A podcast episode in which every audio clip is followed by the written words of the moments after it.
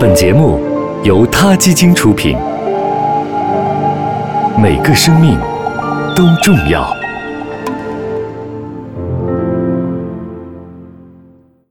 欢迎收听今天的他 Radio，获取每天最新节目推送，请关注他 Radio 微信公众号。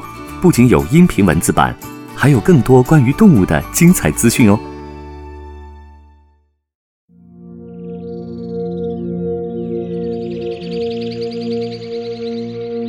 东部低地大猩猩是世界上最大、最凶猛的灵长类动物，它们有着狂野的外形和非凡的力量。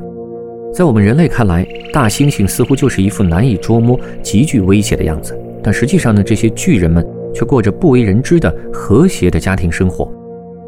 野生动物摄影师戈登·布坎南深入刚果民主共和国的雨林，并在 BBC 地球栏目中记录下了他怎样去了解和接近了这样一群不可思议的大猩猩的事情。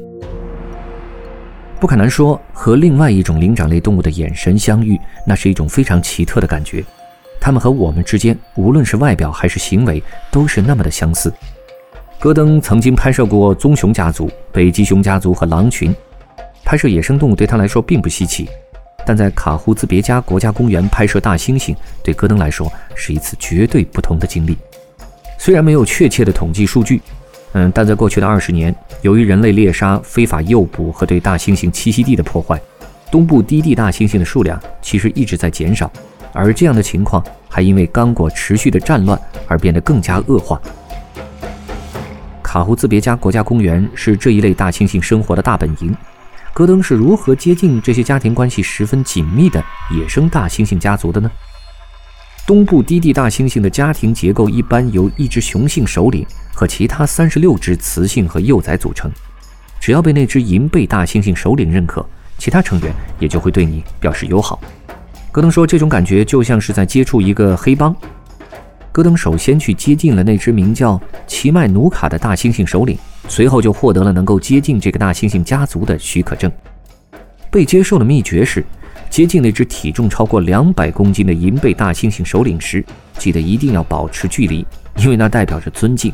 进入那片茂密的雨林，实际上也意味着你和大猩猩们的接触已经开始，他们也时刻在观察着你。戈登说：“你怎样看待大猩猩，他们也会怎样看待你。”戈登在国家公园向导的带领下进入大猩猩生活的区域，这些向导的职责也包括保护这些大猩猩不受非法偷猎。卡胡兹别加国家公园的首席向导兰伯特向戈登传授和大猩猩交流的小技巧，比如说。当一个成年大猩猩举起双拳敲打自己的胸膛，那就是在警告你不要再靠近了；而如果做出这种动作的是一只小猩猩，反而却是在向你表示友好。成年大猩猩在遇到对自己或者家族构成潜在威胁的任何来犯者时，会变得十分具有攻击性。轻一点的表现是吼叫和敲击胸膛；重一点的话，那么他们就会用自己十分强壮的身体发起攻击。如果遇到大猩猩的攻击，那你只能自求多福了。大猩猩的身体比人类要强壮八倍。和奇迈努卡交往时，戈登说：“走错一步都可能让我吃不了兜着走。”但我对这只既是首领又是父亲的大猩猩感到由衷的敬佩和同情。这个大猩猩家族里有二十五只东部低地大猩猩，奇迈努卡是这个家族最凶悍的保护者，也是很多大猩猩幼崽最温柔的父亲。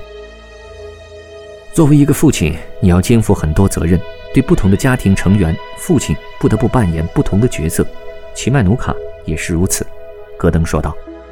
实际上，大猩猩并没有人类想象的那么可怕。庞大的外形让我们人类忽略了大猩猩真正的天性。其实，他们也是一群喜欢扎堆玩耍、一起尽情吃喝的酷家伙。那么，在下一期节目当中，我们将继续跟大家讲一讲戈登在刚果国家公园的经历。那些与大猩猩交往的惊险和奇妙的瞬间。好了，今天的 t a Radio 就到这里了，我们下期节目再见。t a Radio，中国大陆第一家动物保护公益电台，在这里，我们讲述动物的喜怒哀乐，尊重生命，善待动物。他的世界，因你。而不同。